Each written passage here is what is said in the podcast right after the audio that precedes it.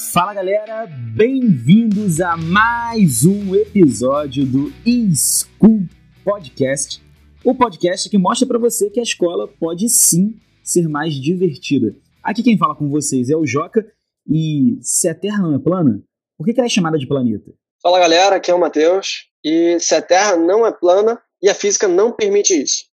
Fala galera, meu nome é Alan Siqueira, sou professor de Geografia. Bom, vou tentar aqui responder né, algumas coisas como símbolo de terra plana da ONU. Fala, meus queridos, aqui é o professor Gabriel Moutinho de Biologia. E você não ver a curvatura da Terra olho nu não significa que ela é plana, e sim que você é insignificante. Só isso.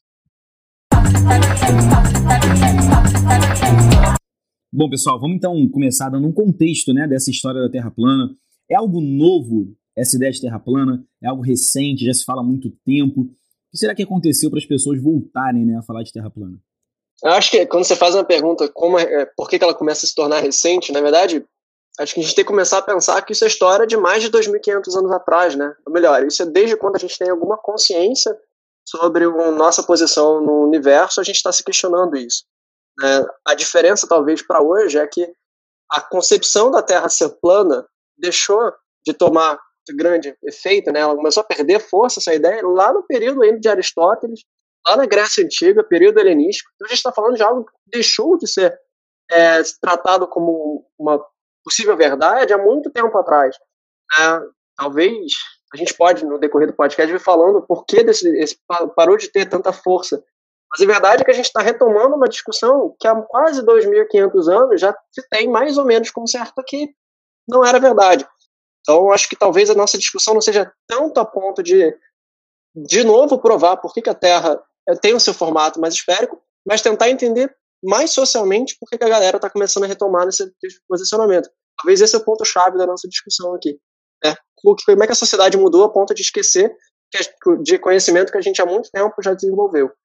Então, é um plano aí, é um plano aí, ó, trocadilho, mas é uma ideia, né? É um caminho eu acho que isso tem, como o Matheus falou, né? Isso é uma questão que já foi ultrapassada, né? já, já foi vista e revista há muito tempo. Mas hoje a gente percebe uma série de movimentos negacionistas ou anticientíficos é, que tem muito a ver com o próprio desenvolvimento tecnológico. Pode parecer paradoxal, mas na geografia a gente analisa, por exemplo, o processo de globalização. Né? O avanço e a integração mundial da interconexão através das revoluções industriais. Então, o mundo está cada vez mais conectado pelos meios de transporte e, nesse caso, no nosso caso aqui de discussão, dos meios de comunicação. Né? Então, a famosa informática e a famosa internet, eu acho que acaba sendo um efeito negativo, a gente pode dizer assim, desse processo de globalização, desse avanço da internet, né? A proliferação dessas bases anticientíficas e de movimentos negacionistas. Porque eles sempre existiram. Né? A gente, você falou aí agora há pouco sobre o movimento anti-vacina, né, que no outro podcast vocês comentaram. É, a gente agora está discutindo aqui a Terra plana, aí falam do uso de máscara, se serve ou não, se o lockdown, se a quarentena serve ou não. Todo esse debate ele já existia, por exemplo, lá na revolta da vacina, no início do século XX. Né? Mas agora, por que, que ele ganha força? Porque antigamente era alguém falando no bar, era alguém falando na escola, era alguém falando, enfim, em qualquer espaço não tinha força, era tido como maluco ou alguém, enfim, que estava refletindo aleatoriamente. Agora não. Agora esse movimento ele ganha o sentimento de pertencimento, eu diria, né? A internet traz isso, o sentimento de pertencimento, porque muitas vezes você acaba tendo frustrações na sua vida acadêmica, na sua vida profissional, e por vezes acaba encontrando em determinados grupos esse carinho, esse afeto, essa identidade que ele não encontrava em outros espaços. Então eu entro no grupo de terra plana e aí começa a discutir, começa a debater e daqui a pouco eu estou ali né, com amizade pessoas em quem eu confio acreditando que isso realmente existe. Então, eu acho que, nesse sentido, né, que é paradoxal, o avanço tecnológico. Né, eu, por exemplo, pensava com a internet que ah, não, com a internet vai, vai popularizar o conhecimento, vai democratizar o conhecimento. De fato, sim. A gente está dando aula online aí, por exemplo, EAD, né? A gente, isso é uma grande revolução, inimaginável há 20 anos atrás. Mas, por outro lado, também tem os fatores negativos, como o desenvolvimento né, dessa terra plana. Isso é uma parada muito doida, né, cara? Porque ao mesmo tempo que você abre uma janela absurda para conhecimento, né? Você acaba dando acesso também a informações que são falsas também, né? e igual proporção, e se bobear, até mais, né? Você acaba é, ventilando esse tipo de, de informação doida. Antes os boatos morriam por si próprios. Agora não, agora tem sempre alguém para pegar e ventilar isso e todo mundo ter acesso e se sentir ali, né, aquele afago na alma, né, se sentir dentro de um grupo. Cara, isso é uma parada muito, muito doida, muito doida de verdade. Pois é, e tocando nesse assunto ainda, é bom até a gente comentar, né, que normalmente a pessoa que acredita na Terra plana é a mesma que acredita que o homem não foi à Lua, é a mesma do antivacina. É um combo, né, que a pessoa parece que compra junto. A pessoa não é só terraplanista. Ela compra um combo de teorias de conspiração e aí ela vai se dedicando a cada uma dessas teorias de conspiração, e aí são coisas muito absurdas que tem que, tem que acontecer ao mesmo tempo para que sejam verdade, né? No caso da Terra plana, a gente vai ter aí um debate que vai falar um pouco mais sobre a parte física, né? O porquê que a Terra nem pode ser plana, a gente vai comentar algumas coisas. Vamos citar algumas formas de você, na sua casa, comprovar que a Terra não é plana. Mas, enfim, é uma coisa interessante, né? Que a pessoa compra mesmo esse combo. Ela, ela quer acreditar em todas as teorias de conspiração. E é bem o que o Alan ou o Gabriel falaram. A ideia da pessoa se sentir parte de algo. Às vezes aquela pessoa que muitas vezes se sentia sozinha, não tinha tantos companheiros, tantos amigos, tantas pessoas para qual ela queria conversar, e ela encontrou um grupo de pessoas que pensa alguma coisa parecida com ela, ou que pelo menos dá ouvidos ao que ela quer dizer. Né? A, o Alan falou aí do desenvolvimento na internet. É interessante, né? Porque a internet ela deu voz, ela deu voz às pessoas. Só que parece que as pessoas que tinham voz antes não têm mais com a internet. Né? Então, antigamente você tinha vários cientistas dando várias explicações sobre várias coisas, e essas explicações chegavam às pessoas. Demorava a chegar? Demorava, mas chegavam essas explicações, elas faziam sentido, eram lógicas. Mas parece que essas pessoas cada vez menos é, estão presentes na internet, né? Elas não estão falando tanto, não estão é, demonstrando tanto que elas deveriam demonstrar. Acho que, não sei se vocês têm essa mesma ideia do que eu, mas eu, eu penso muito que começou com uma brincadeira, essa ideia, né? Pelo menos nos anos atuais, de cinco anos para cá, talvez, tenha começado mais fortemente a se falar de Terra plana. E começou como uma brincadeira, a meu ver, uma brincadeira mesmo. E aí alguém ouviu essa brincadeira e pensou, mas será? E aí a pessoa acreditou nessa brincadeira e ninguém virou para ela e falou, ah, não, tá errado por causa disso, disso e disso. Só simplesmente supuseram, ah, essa pessoa tá de brincadeira, não é possível que ela realmente acredita que a Terra é plana. E deixaram para lá. E aí foi espalhando a ideia, espalhando, espalhando, espalhando. A pessoa tem voz por causa da internet, o que é algo bom, tá? As pessoas terem voz pela internet é algo bom. O que é ruim é a gente não pesquisar as coisas, a gente criar uma opinião sobre algo que a gente não conhece. Esse é um problema. Mas as pessoas terem voz é algo muito bom. Né? E aí eu concordo com vocês nesse quesito. Mas para mim começou assim, parece que começou como uma brincadeira e a brincadeira virou séria. E as pessoas hoje acreditam, muitas pessoas acreditam, né, que a Terra possa ser plana. Cara, eu acho que a gente pode até puxar dois pontos legais aí na, nas falas de vocês. É, a primeira relacionada a essa questão de, de uma pessoa querer se enquadrar em um grupo, né? Tem um, um fato que eu achei curioso aqui, mesmo a, as discussões sobre terraplanismo, mais assim, começaram a ganhar um pouquinho mais de força no Reino Unido, mais ou menos no final do século XIX. Uma coisa legal que acho que vale a pena a gente ressaltar, que acho que conversa bastante com essa ideia de que, que, que o indivíduo, o ser humano, ele precisa estar em conjunto, é que toda vez que tinham algum alguém que queria palestrar sobre o assunto, sobre essa possibilidade de uma Terra plana, geralmente essa palestra, essa pessoa que estava palestrando, estava falando sobre o assunto, ela criava uma sociedade diferente. Né? Então isso no Reino Unido, cara, numa sociedade baseada em nobreza, baseada numa estrutura clérica, uma, uma estrutura de é, de reis, pô, é uma coisa que dava status para uma pessoa fazer parte de uma sociedade, né? Você ter alguém ali próximo, ter alguém com dinheiro próximo a você. E todo mundo que criou, né, que tentou levantar essa ideia do terraplanismo na sociedade, no Reino Unido, terminou criando uma sociedade, ou então criando uma revista, criando um meio de propagação, criando, no final das contas, tentando criar um produto que tentasse né, unir outras pessoas ao, ao grupo delas. Essa é uma coisa natural, assim, no, no no desenvolvimento da ciência. Mas sempre teve na história, desde o final do século XIX até agora, onde realmente a gente tem uma parte de terraplanismo mais forte, essa questão de formar grupos fechados, né? trazer gente para o teu espaço, trazer, trazer gente que você possa conversar sobre a mesma coisa.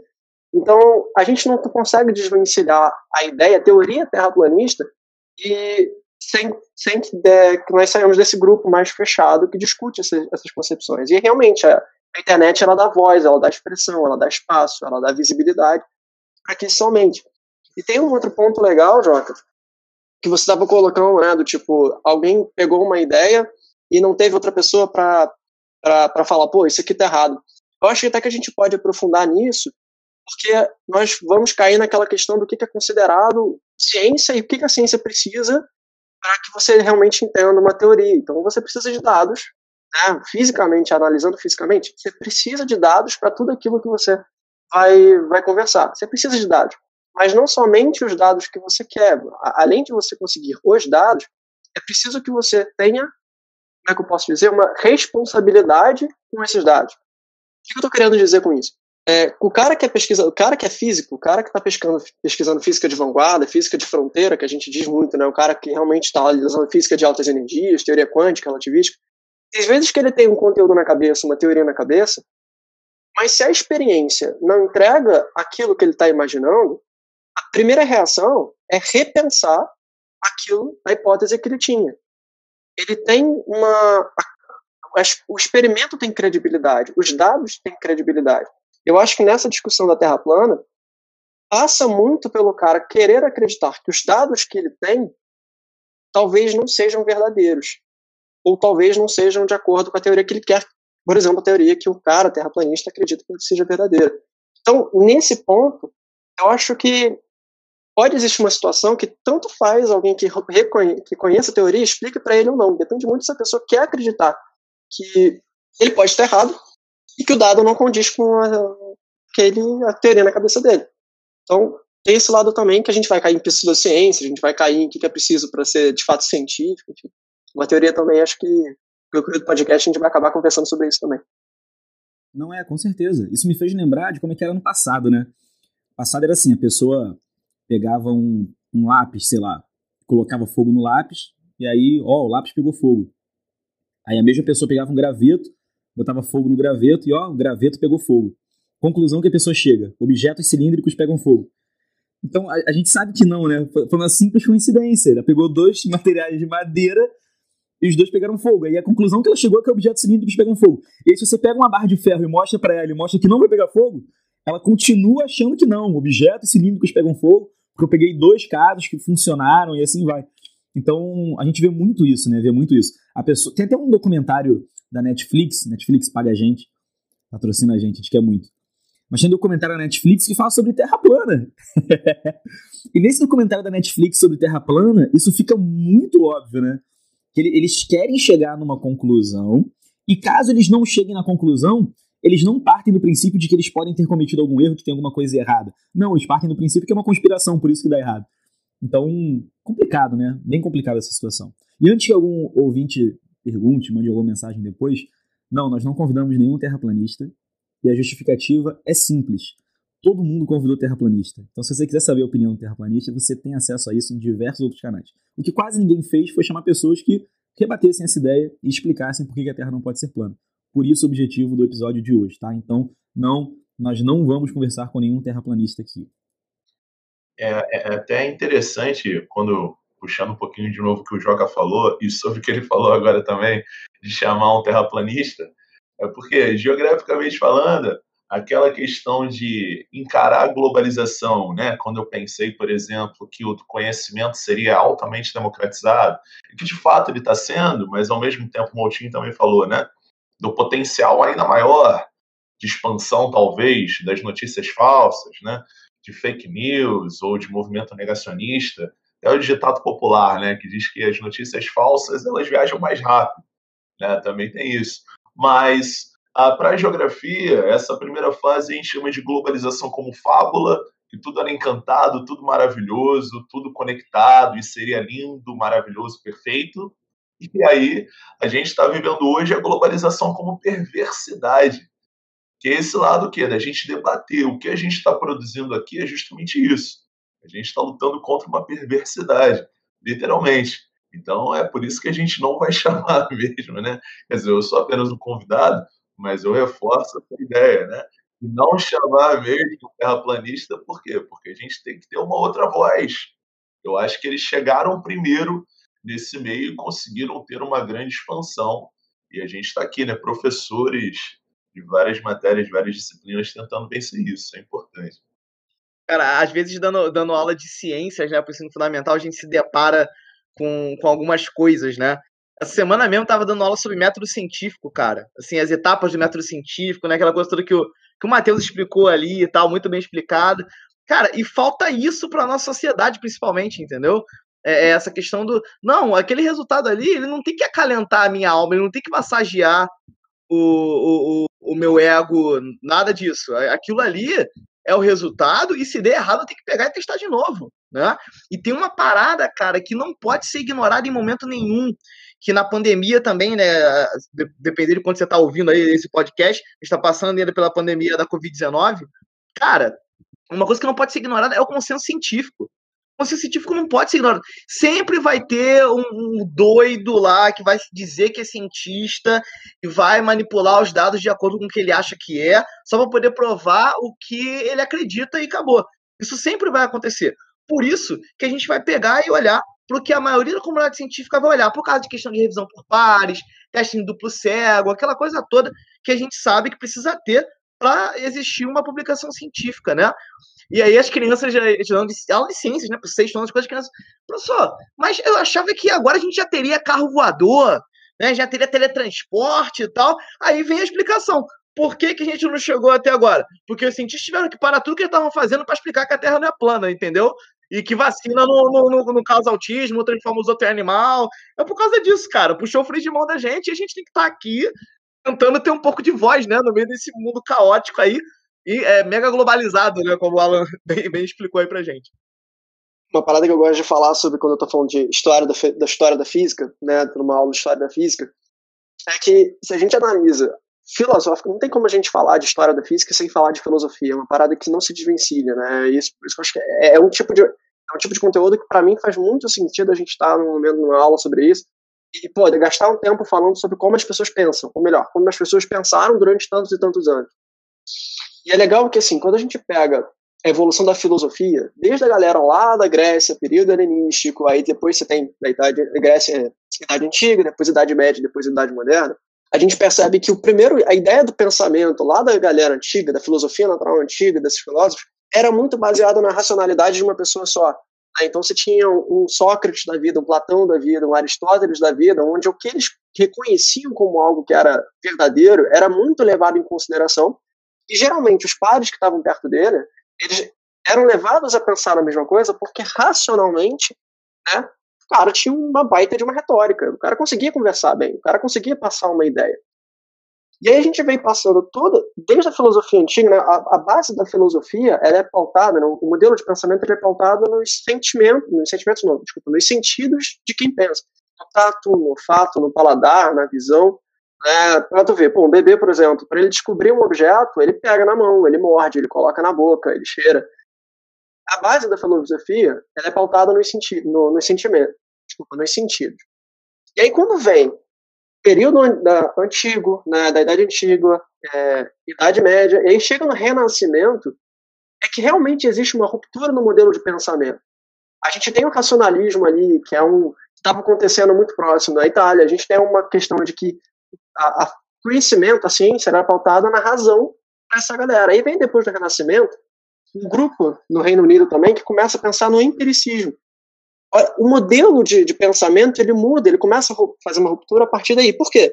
A gente sai de uma ideia onde a verdade, o conhecimento, ele pode ser adquirido pelo pensamento, pela simples razão de, de um filósofo, ele parte para um modelo que você precisa de dados, você precisa de ferramentas, você precisa de, de, de comprovações científico-matemáticas.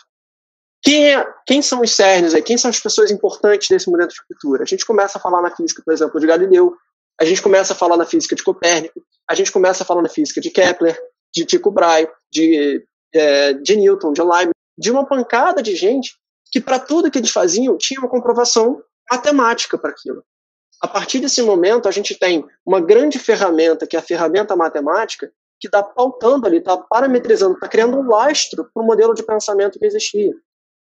E, é um, e aí, aí eu entendo um pouquinho de uma certa confusão, porque a gente sai de uma ideia onde os filósofos se pautavam no pensamento, na percepção humana, na visão do que, que elas conseguem enxergar, do que, que elas conseguem ver, o que, que elas conseguem tocar, para um modelo onde se precisa é, acreditar nos dados. Isso é uma, uma verdade. Hoje você pega uns dados matemáticos das físicas, o cara precisa acreditar no que ele está vendo.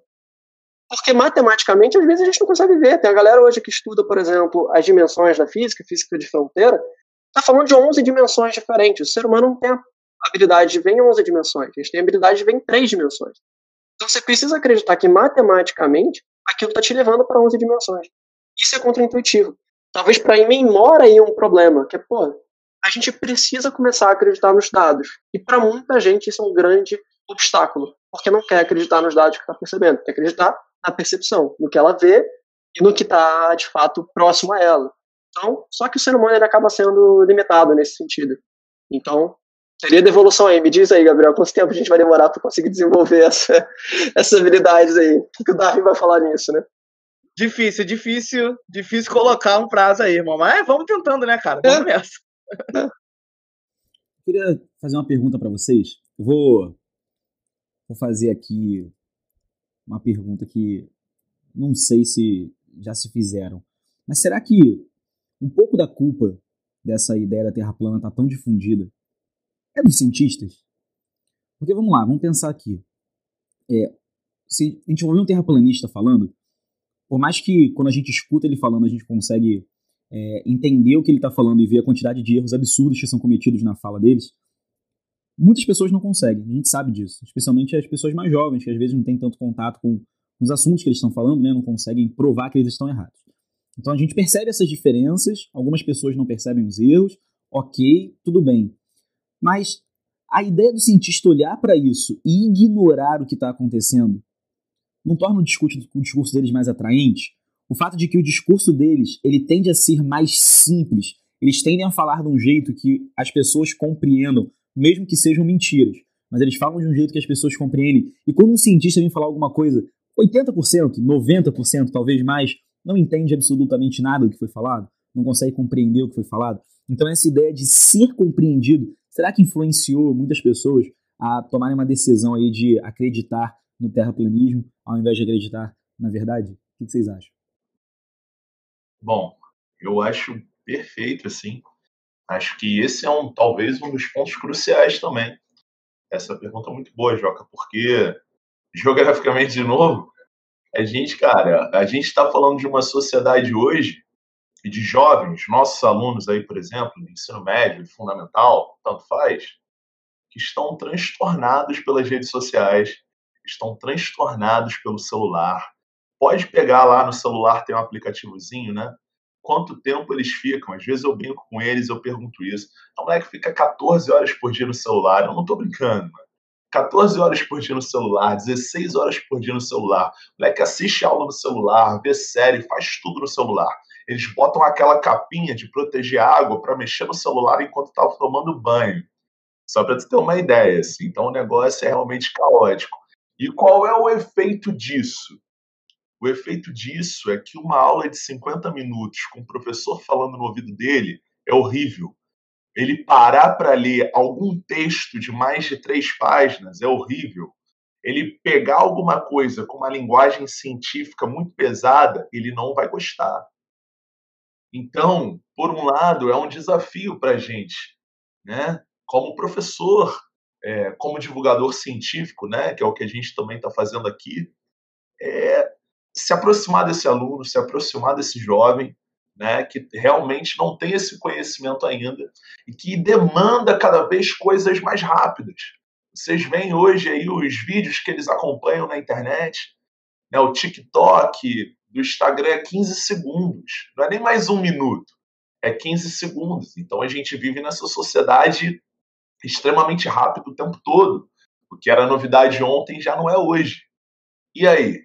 Né? Então, fazê-los acreditar em todo um processo de um método científico, que o Matheus estava falando, que o Gabriel estava falando, que é lento, que testa, vê o resultado, testa novamente, né? Deu certo, vamos lá. Então, assim, toda uma metodologia que, por outro lado, tem um discurso muito mais fácil, muito mais óbvio e que promove esse senso de pertencimento que a gente já falou hoje.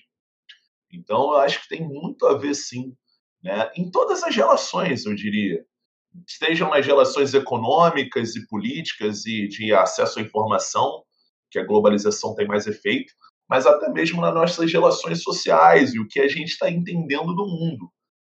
E, e assim, eu estamos com 30 anos, imagina aqui a média, né? 20 e pouco, 30 anos por aí. Você tem 18, 18. 18, 18, perdão. mas assim, cara, a gente é totalmente diferente, mas é absurdamente diferente, porque um humano hoje, dentro desse mundo que a gente está vivendo, é muito rápido é muito rápido. Quem diria, por exemplo, que um ano a gente estaria, teria aprendido tanta coisa, né? Tá fazendo podcast agora, tá dando aula online, Google Classroom e não sei o quê. Então, todas umas de, várias demandas que vão surgindo e a gente vai se adaptando a isso. E eles muito mais, desde cedo. É um moleque que tá mexendo no tablet desde dois anos de idade, né, mano? Bizarro. Cara, o Jacques levantou dois pontos bem legais aí, bem legais mesmo. Primeiro, a relação que a gente precisa ter do, que, que a gente consegue, enquanto professor aí, transformar num conteúdo mais simples, um conteúdo científico, trazer ele mais simples para o aluno, que é real, a gente está nessa posição mesmo de mastigar grande parte do conteúdo, embora às vezes a gente acha que precisa ou não, a gente está numa posição de que a gente entrega um conteúdo mais mastigado, que a gente sabe que é um conteúdo muito mais complexo, ele vem de uma raiz muito mais complexa, mas a gente entrega aquilo que naquele momento é possível entregar. Uh, e uma outra questão, cara, essa questão da, da do imediatismo. Pô, vou dar um exemplo do que, acho que talvez um exemplo que une essas duas. Um tempo atrás, antes do Enem, né, vira pipoca direto no YouTube esses vídeos de, pô, o que você precisa saber para matemática, cinco minutos do que você precisa saber para matemática.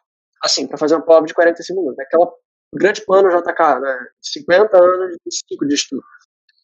Mas, Pô, a parte que o cara explica muito fácil. Eu fui ver de vez em quando, ver como é que tava. Porque a gente faz isso também, a gente olha a metodologia de outro professor, vê como é que ele explica, a retórica do cara. A gente vai comparando para ver como é que chega no aluno também. A gente vai adaptando o nosso discurso para chegar no moleque. É, então, mas assim, o que me chamou a atenção é que um desses vídeos que você precisava falar sobre né, um assunto, o primeiro comentário era: muito obrigado, o professor explicou como se fosse uma criança de 7 anos de idade. Era exatamente isso que eu precisava cara que tá fazendo Enem, velho. Então, assim, a gente entende que, pô, depois de passar anos e anos se formando no processo de método científico, a gente entende que a parada é bastante complexa. E às vezes precisa que ela seja mais demorada, porque o conhecimento ele demora, o conhecimento não é algo imediato, você constrói conhecimento. Mas vem realmente um pedido que as coisas sejam mais imediatas. Realmente, igual Alan falou, o mundo está imediato. Ah, os vídeos, os primeiros vídeos no YouTube, eles começaram com 30, 40 minutos, foi diminuindo, hoje a média é 10. E eu, não, eu tô achando que tá demorando muito para chegar em 7, 5, média, 5 minutos, assim, de tempo médio de vídeo. Porque às vezes isso já tá cansando. Ele Porque se tiver abaixo de 10 minutos, o vídeo não monetiza. Aí ah, então, você não querem comprar tá explicado. Entendi, entendi. Ele Pode ser 10 minutos. Mas quer ver uma coisa? Outro dia eu falando lá com a galera, com os meus alunos também, cara, falei assim, pô, vocês viram o vídeo que eu indiquei e tal, pô, 30 minutos, mas ele aguentou brincando nessa lógica, né? Eu falo, não, professor, tranquilo, eu boto, acelero o vídeo, que tem Isso, cara. YouTube. 1.5, eu fui tentar, mano. Eu não entendi droga nenhuma. É, é. é não, entende, cara. É. é Esse é o alto dele. Pô, aí ao mesmo tempo, cara, que eu acho que realmente a gente tá num mundo totalmente imediato que, pô, a gente pode questionar se é bom ou ruim. Talvez a gente vire um, uma, é, a gente vai, pode entrar numa discussão que é, pô, se deveria ou não na sociedade assim. Mas a gente não pode negar que ela é assim. Então a gente precisa se adaptar nela. É, querendo ou não, a gente precisa se adaptar. E tem, e, e tem uma, um outro ponto fundamental que é quando você pergunta, Joca, será que isso não é um problema, não é uma culpa dos pesquisadores? Eu acho que sim e não. Sim, porque a academia, eu acho que ela, a academia, enquanto pesquisa, ela não caminha na mesma velocidade que, que a sociedade caminho. Às vezes, pô, eu tô pesquisando uma parada num projeto de mestrado que eu sei que, em relação a, a mercado de trabalho, está cinco anos atrasado. Eu estou começando a estudar uma parada na academia que eu já sei que há cinco anos já, já colocaram para rodar no mercado. Mas é o que na academia, naquele momento, ela está conseguindo fazer. E talvez agora, só agora, a gente está percebendo que existem processos que conseguem ser. que a gente achava que demorava anos, a vacina está aí, para mim, é um grande exemplo disso. Um processo que naturalmente a gente achava que demoraria cinco anos, comprimido para um. Cara, e, e, pô, a gente pode até se questionar, cara, será que esse processo de, de comprovação da vacina foi bom? A gente pode até questionar isso. Mas a verdade é que a vacina está aí. Então existem processos que durante tantos anos a gente achava que demorava cinco anos para fazer, que na verdade demora um. Nosso podcast sobre vacina respondeu isso, tá? Então vá lá ouvir nosso podcast que tá de boas. Queridos, aproveitando aí que o, o Joca nesse momento tá com a boca cheia de sushi, não tá podendo falar, vamos agora para uma outra parte aqui, cara, que eu confesso que eu tô ansioso pra caramba, que eu quero aprender. Estou aqui para aprender com esses meus queridos amigos aí. Seguinte, cara, evidências ah, vamos tentar explicar o óbvio, entre aspas, né? Que evidências calma, a gente calma. tem. Evidência que a Terra, da Terra é plana? Não temos. Que a, a Terra, Terra, não é plana? Não temos nenhuma. Nenhuma. Se ah, que a Terra você, não é plana. Ah, não, tudo bem. Se você bem. parar de me interromper, Aí faz sentido. eu consigo terminar o raciocínio. Dá pra você deixar? Engole seu sushi e deixa os caras falar aí as evidências que a Terra não é plana. Por favor, vamos lá. Manda abraço aí, galera. Então, em geografia, logo no começo do ano, né, por exemplo, da terceira série do médio, da primeira série do médio, ou até do sexto ano, né? Que lá do ensino fundamental 2, logo no comecinho, anos iniciais, como é chamado agora, a gente começa a falar sobre os movimentos da Terra, a forma da Terra, a gente fala sobre isso, junto com ciências, inclusive, Gabriel. A gente fala sobre isso. Verdade, verdade. E a gente vem falando já desde o começo lá que, na verdade, a Terra é uma superfície né, com problemas, mas ela é uma superfície que os terraplanistas chamam de bola, né? Ou terra bolista, na verdade é uma superfície esférica imperfeita, é conhecido como um geóide. Né? E essa superfície sofrendo a atuação direta da gravidade, promovendo ali o processo de achatamento nos polos. Então, assim, essa é uma primeira discussão básica que envolve, obviamente, o professor de física, né? A gravidade, que a gente pode falar aqui de centenas de coisas, de como essa gravidade vai atuar, desde o ponto de vista mais físico e matemático ali, até, por exemplo, nas evidências geográficas, como, por exemplo, na influência das correntes marítimas, na, né, na influência dos ventos, do sistema de pressão atmosférica. Então, a gente tem o efeito de Coriolis, né, que o professor de física fala, mas a gente também fala na geografia em relação a essas mudanças, né, do deslocamento do vento de uma área de alta pressão para uma área de baixa pressão atmosférica, para a formação de desertos. Então, tem uma série de evidências que a gravidade está aí. E se a gravidade está aí, a Terra plana né, já cai por, por terra, literalmente. Né? Essa teoria já cai por terra literalmente, porque é a principal base que eles falam que a gravidade não existe. Eles têm alguns argumentos, eu até parei para ler, né, hoje o podcast, parei para ler os argumentos em relação contra a gravidade, assim, as coisas mais absurdas possíveis, né? Comparando por que, um pássaro voa e o prédio fica preso no chão, coisas desse tipo, né? Que eu vou deixar para o Matheus falar melhor agora sobre gravidade. A, a Terra acelera para cima. Você chegou a ver a Terra ela acelera para cima numa velocidade de 10 metros por segundo né, ao quadrado, basicamente, que é justamente o que? É a, a, gravidade, basicamente, né? É um elevador. É um elevador. A Terra é um, é um elevadorzão. E é isso. Tem uma cordinha no espaço. Cara, você tava falando de evidência, eu acho que tem uma bem bem na nossa cara aí que a galera de, é, terraplanista escolhe não acreditar, que são as fotos, cara. A gente tem exposição, a gente tem é, exploração espacial, a galera tirou foto. A gente tem, na verdade, um telescópio que está hoje na, na, nossa atmosfera, que está ali 24 horas por dia, 7 dias por semana, está ali promovendo imagens, cara. A gente tem fotos da Terra. Por esse telescópio a gente consegue ver a difericidade dela. Assim, a gente tem essa evidência, acho que é, que é uma forte evidência que realmente acho que, que quem escolhe, é, quem escolhe acreditar no terraplanismo vai olhar para essa foto e falar, é tudo montagem. Caraca, baita tempo que a NASA deve ter para passar o dia inteiro fazendo mais de mil montagens por, por naquela qualidade que tem. É, e tem outras evidências. Acho que no centro de, de quase todas elas a gravidade está aí. É, questão de a própria formação na, da Terra, né? A gente está pensando aqui, pô, já a Terra já formada.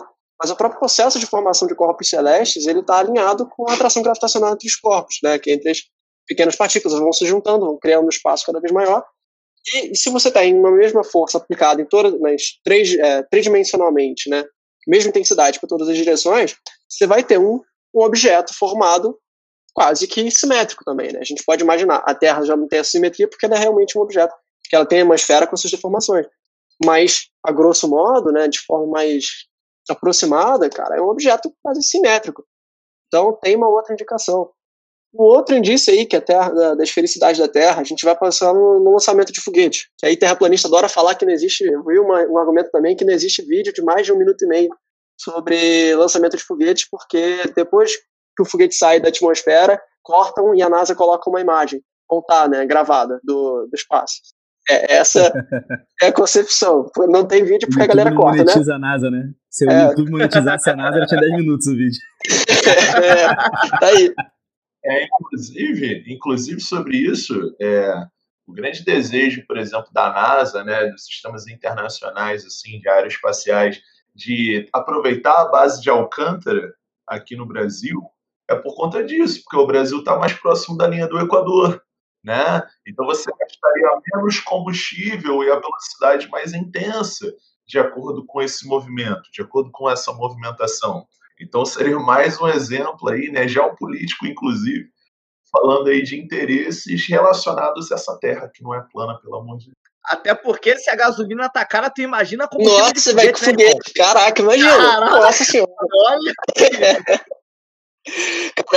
vou dar outra evidência. Quem gosta aí de make sport radical, tem uns anos atrás, teve um cara que bateu o recorde de salto com maior distância. Assim. O cara subiu num, num balão, se não me engano, um balão atmosférico, e saltou. A Red Bull que patrocinou. Quem quiser, dá uma pesquisada aí no YouTube rapidinho. O cara que fez o salto, uh, maior salto, quase morreu o cara, porque não conseguiu abrir direito, pô, teve um maior problema no, no, no processo de, de queda dele. Mas com as imagens que se tinha ao vivo do cara saltando dessa base lá em cima, dava para ver uma felicidade na Terra. Então era uma outra coisa que se o cara não se o terraplanista não quisesse acreditar numa imagem, você tem uma, numa foto, você tem a parte ao vivo ali.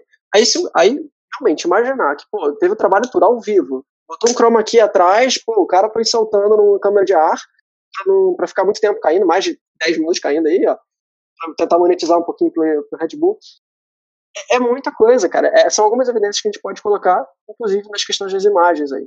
Para outros, né? Latitude, longitude. Deixa eu tirar uma dúvida contigo, cara, que eu já ouvi esse argumento aí algumas vezes. E o raio da lente olho de peixe? É possível que toda imagem que a gente tem da Terra seja tirada com essa lente olho de peixe para ela poder ficar com aquele formato esférico? Nossa, cara. Eu vou, eu vou, eu vou responder da seguinte maneira já que a gente está falando do contexto científico, possibilidade de que todas as imagens existissem, pô, fossem tiradas da Terra, a possibilidade existe. Se eu acho que ela é plausível, absolutamente não. Se imaginar que todas as fotos que o planeta Terra foram tiradas comentavelmente ou de peixe, que desse essa esfericidade, cara, é, velho, é, é, muito difícil. É muito, mas muito, mas muito difícil. Isso eu não estou colocando como uma impossibilidade porque a gente está falando de método científico, a gente sabe que cientificamente a gente quase não pode dar impossibilidade a nada. Mas assim, é, é algo que não faz nenhum sentido em relação ao gasto de energia, em relação ao processo, em relação à quantidade de pessoas que você tem que manipular, manipular não, que você tem que, ó, ó, sem querer saiu manipulação aí, a quantidade de pessoas que você tem que coordenar para que isso se torne de fato plausível. Hoje, né, o Alan ele começou, ele abriu o podcast falando com essa quantidade de informações que a gente tem.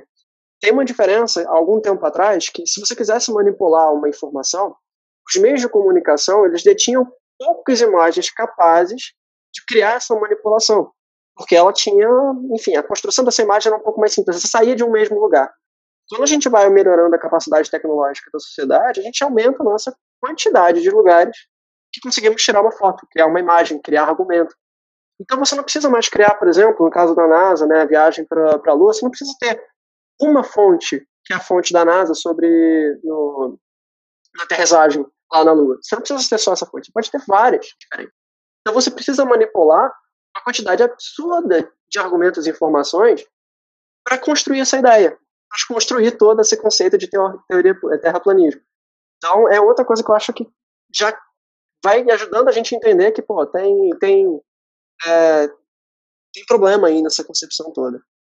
Sim, eu acho que é, a própria, você falou, né? A gente hoje em dia consegue produzir material de qualquer forma, né? Então é o cara com um celular, ele vai lá, bota na parede dele lá, bota no tripé e vai embora e produz, e é muito rápido, né?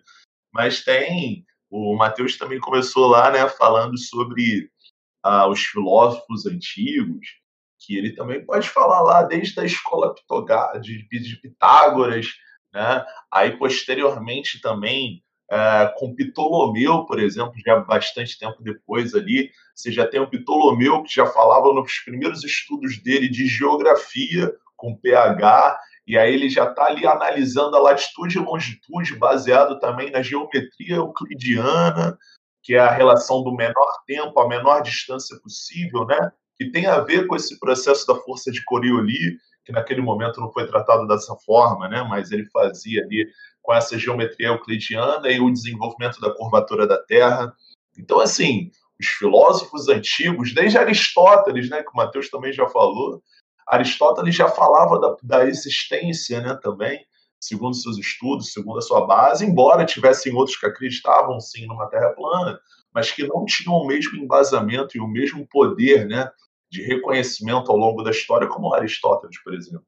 Então, uh, do ponto de vista filosófico, geográfico, biológico, de todos os sentidos, né, a gente consegue arranjar, arranjar argumento aqui para quebrar essa teoria da Terra plana. Não, tem o forte aí que a gente realmente utiliza bastante. Tem até uma aula de física específica para isso, fala sobre GPS. Cara, talvez o GPS e todas as suas aplicações do GPS seja uma evidência aí no nosso dia a dia, quanto que, que a, a ideia de uma Terra esférica, ela é, ela é mais, eu não vou falar mais simples de compreender, mas ela é mais prática no nosso dia a dia. A gente tem muita coisa baseada nessa esfericidade da Terra. O GPS está aí um exemplo disso. Né? Então, tem outra evidência absurdamente forte sobre o não terraplanismo. Cara, é, é o, o Matheus falou aí da quantidade de de gente que a gente precisaria manipular para poder conseguir vincular essa quantidade de informação em relação ao formato da Terra, né? Cara, é, é, tem uma teoria de Terra plana, afinal são várias, né? Muda de acordo com a pessoa que está falando, ela vai ali acrescentando um pouquinho, né, e tal, dependendo. E tem uma ideia de que a, como se a Terra fosse uma tigela cercada pela Antártida, se eu não me engano, né? É, pela borda de gelo, tipo a era do gelo mesmo, tá ligado? Lá, aí eu já imaginei o Scratch correndo em cima lá, velho, e tentando enfiar aquela, aquela amenda no meio do, do negócio ali, sabe? Mas assim, é, é, em volta da Terra inteira, teoricamente. Agora, como é que a gente não tem uma foto dessa borda? Como é que você tem militares, os militares guardam a fronteira? Cara, ninguém, ninguém conseguiu ver esses caras, né? Ninguém tem uma foto desses caras guardando é, essa curva de gelo Galera, é, só um comentário. É, Eratóstenes, ele lá em 276 a.C., ele conseguiu provar 276 a.C. Ele conseguiu provar que a Terra tinha curvatura. Gente, isso é muita coisa. Isso é muito tempo atrás. Ele fez isso com sombra. Ele errou por apenas 6 mil quilômetros. Então fala assim, ah, é muita coisa. Não é. Não é, não é. Ele viu que a circunferência do planeta era de 46 mil quilômetros, quando na verdade é de 40 mil. Isso é 276 a.C. Ele teve um erro mínimo, relativamente básica. Relativamente básica, é isso mesmo. Ele conseguiu ter um erro mínimo. E se você quer provar que a Terra não é plana para você mesmo, você pode fazer algumas coisas. Uma delas é viajar de avião. Quando você pega um voo que ele é transatlântico, em boa parte dos voos transatlânticos você consegue ver a curvatura da Terra.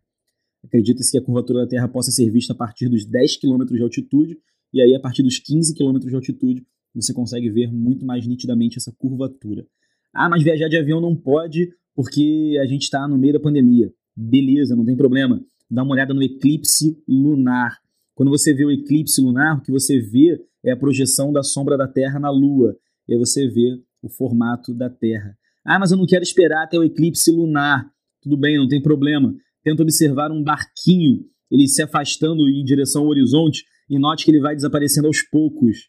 Se você tivesse a Terra plana, você ia ter que ver esse barco ficando menor, tudo bem, mas ia ter que sumir de uma vez só. Você não poderia ver esse barco sumindo aos pouquinhos. Isso prova a curvatura da Terra. Mas se você não quiser ir para a praia, você pode simplesmente subir em uma árvore.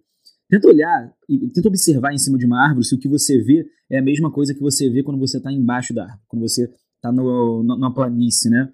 Você vai notar que quando você subir na árvore, você vai ser capaz de ver coisas que você não via antes. Sabe por quê? Porque a curvatura da Terra tampava essas coisas. E aí você vai conseguir enxergar coisas de cima de uma árvore. Então são experimentos simples que a gente consegue fazer no nosso quintal, alguns deles, e a gente comprova que a Terra não é plana. Tem um experimento, entre aspas, mas assim, com muitas aspas mesmo, né, que os terraplanistas falam para poder tentar corroborar essa ideia deles de que é colocar a régua no horizonte, segurar a régua no horizonte e falar, ah, não tem curvatura. Inclusive, tá aí a, a minha abertura, tem a ver com isso. É, Se você colocar o meu ver... dedo na frente do meu olho, eu também não vejo o sol. Então minha Exato, é a, mesma, é a mesma lógica, a mesma coisa. Cara, o nosso tamanho é insignificante em relação ao tamanho da Terra. É a mesma coisa que você pegar uma formiga e botar numa bola de pilates. Não tem como, a proporção não deixa a gente conseguir enxergar. E tem que fazer isso que o Joca falou. Pô, minimamente você subir em algum lugar sufici suficientemente alto onde você consiga ter um campo de visão mais amplo, né? E hoje como o Matheus falou também, tem o a, a, que a gente chama de técnica, né, de o processo de sensoramento remoto, que é o uso de imagem de satélite orbitando em torno da Terra, todos os aplicativos que a gente usa utilizando o sistema de latitude e longitude, né, das coordenadas geográficas, com esses cálculos lá já do passado, que obviamente foram sendo adaptados e melhorados aí ao longo do tempo pelo avanço científico. Então, o seu Uber, né, o seu iFood, tudo isso está funcionando como, né? Essa recepção de imagem de satélite é tudo uma mentira também orbitando em torno da Terra. Né? Então, a gente também poderia falar do eixo de inclinação da Terra. A Terra não gira retinha assim, né? Ela gira no eixo de aproximadamente 23 graus. Então, você, é, o próprio, você, o, o Joca falou do Aristóteles, né? Ele também falava sobre isso, que uma hora ele estava recebendo numa cidade mais sol numa região, uma, uma, radiação solar mais intensa, mais perpendicular, e do outro lado, em outra cidade mais distante, a 800 quilômetros, 700 quilômetros, ele já recebia essa insolação de um grau diferente, de uma forma diferente. Isso também comprovaria a curvatura da Terra. Então são vários e vários pontos né, para a gente poder abordar aqui. É, eu até lembrei de um agora, que uma coisa que nesses programas de que entrevistavam terraplanistas, terraplanistas, muitos deles falaram o seguinte, que a água não faz curva, né? Você não consegue ver curvatura na água. E aí isso eles falam muito do se o planeta fosse um globo, que você não teria como a água ficar presa na superfície dele, porque a água não faz curva. Galera, você pode fazer um experimento disso em casa. Em casa. E você vai ver a água fazendo curva. Olha que coisa mágica. É só você pegar um balde, encher até metade dele de água e amarrar com uma corda esse balde, prender esse balde no teto e ficar girando esse balde, girando, girando, girando, girando, girando essa corda. Quando você soltar ele, a corda vai começar a desvirar e o balde vai começar a girar muito rápido, muito rápido. E aí você vai começar a ver uma curvatura nessa água. Então, também não é desculpa você dizer que não há curvatura da água, tem a curvatura das águas. Claro que tem, isso pode acontecer sim. E outra coisa que faz muito sentido, já que o Joca falou de avião aí, cara, é, uma também né, das muitas teorias é que o Sol e a Lua ficam ali pairando e girando em cima da Terra, né? Cara, se fosse assim, uh, um Sol muito menor que o normal, né? No caso, é bom deixar isso claro. É, aí, assim, se, se fosse essa ideia, toda vez que você pegasse um avião, cara, o Sol, ele ficaria cada vez mais próximo, né? Cada vez maior. E não é isso que acontece, cara. Ele permanece lá do mesmo tamanho. Porque a distância que a gente se mexeu é insignificante em relação à distância que ele tá da gente. Vocês estavam falando, eu pensei numa, numa resposta, estava lendo, desses, desses estudos que a gente faz, para também criar o um podcast, na verdade, a gente não faz, faz tudo da boca para fora, a gente acaba estudando bastante antes de, de acabar falando né, sobre um assunto, né, mesmo que nós sejamos mais especialistas assim, em cada área. É, mas eu estava caindo numa reportagem falando sobre uma conferência, a primeira conferência dos terraplanistas, talvez vocês tenham visto também uma reportagem assim.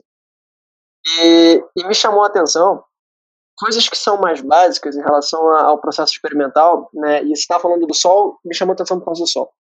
E um desses momentos dessa conferência, né, um palestrante, ele falou que a gente não tem condições, tecnologia suficiente para entender, pegar um binóculo, um binóculo não, pegar uma luneta, algum objeto de observação do céu e olhar uma, uma um planeta muito, ou um astro há muito tempo, é muito distante do, do planeta Terra.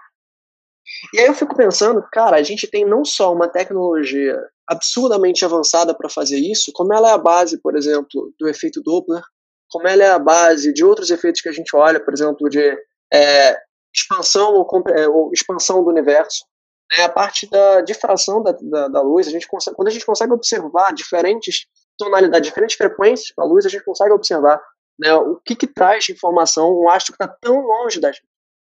E um problema que eu vejo é que, cara, isso quando você começa a estudar na parte de óptica, né, a parte de estudo da luz, é uma das coisas iniciais que a gente começa a estudar, a, espectrometria, a espectrometria da luz.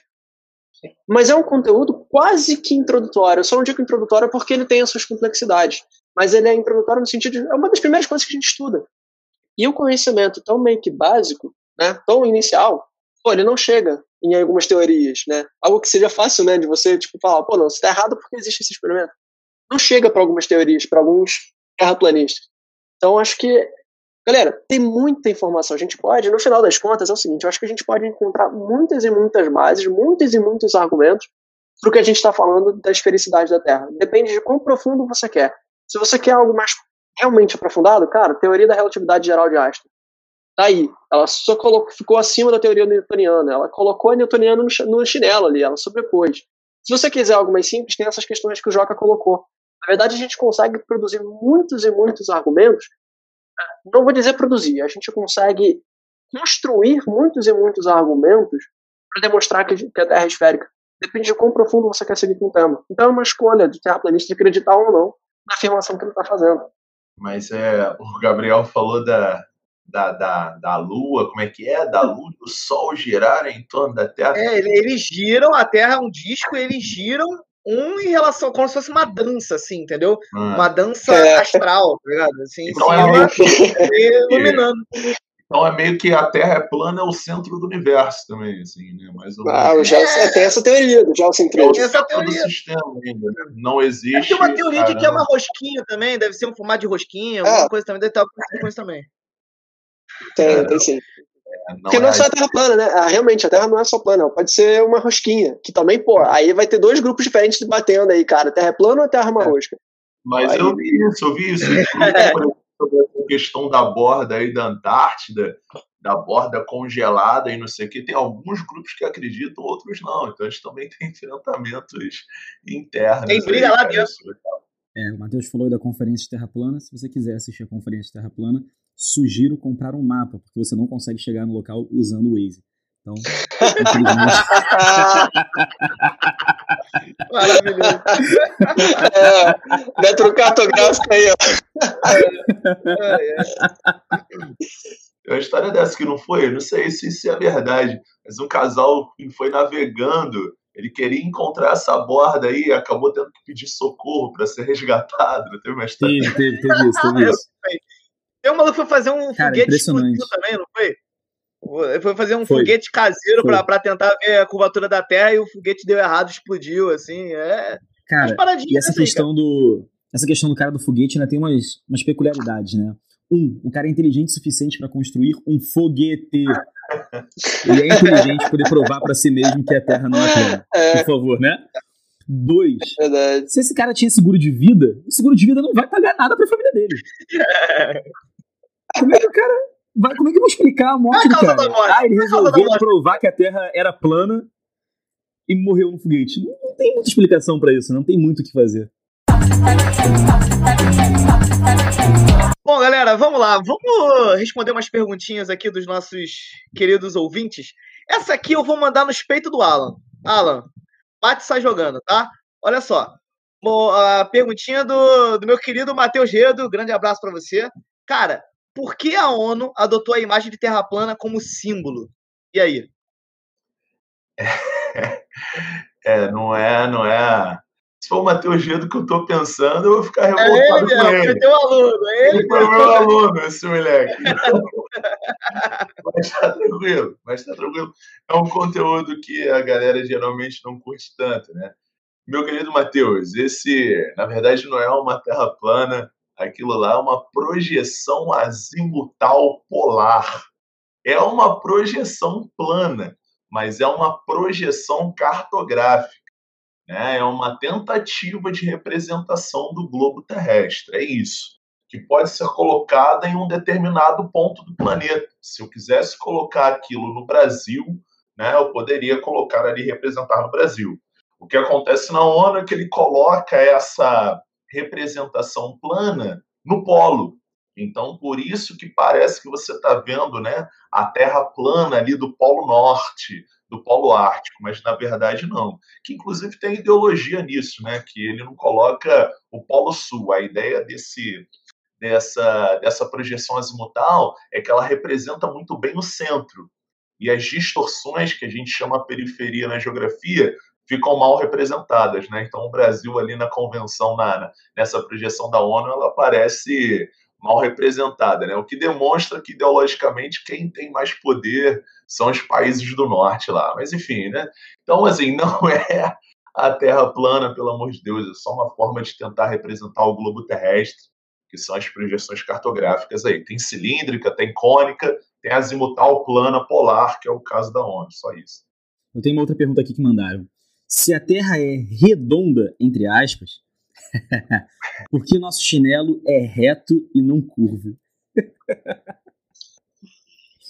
Aí, Matheus, é contigo essa daí. É, é cara. É, tá relacionado naquilo que o Gabriel ele já pontuou bastante aqui na nossa discussão, a nossa percepção do ser humano, né, e do que é objeto próximo do ser humano, com toda o tamanho, a dimensão do planeta Terra.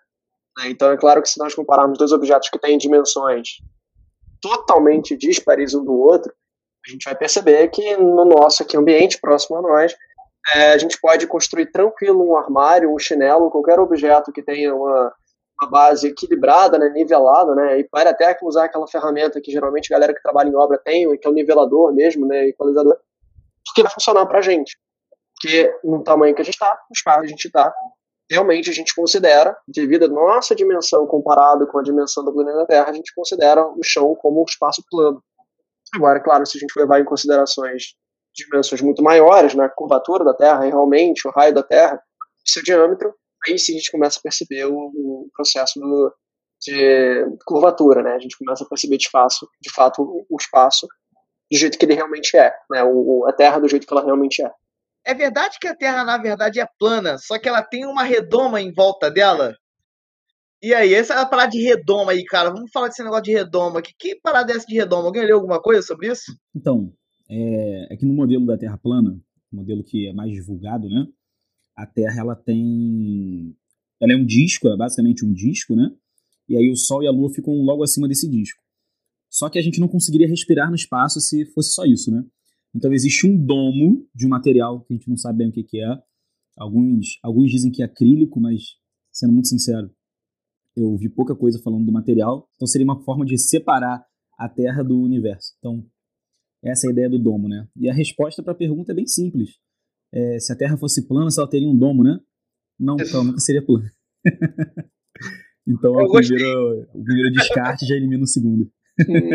Cara, tem até uma aproximação dessa ideia com o Domo com a, a ideia antiga pra caramba da abóbora né, no planeta Terra, lá no período do Aristóteles, Ptolomeu também, né? A Terra como se várias abóboras diferentes, cada abóbora dessa, né? Cada esfera dessa representava um nível diferente do universo. Então você tinha né, o planeta, depois você tinha a Lua, depois você tinha o Sol, as estrelas, enfim, você vai ia crescendo por camadas, né?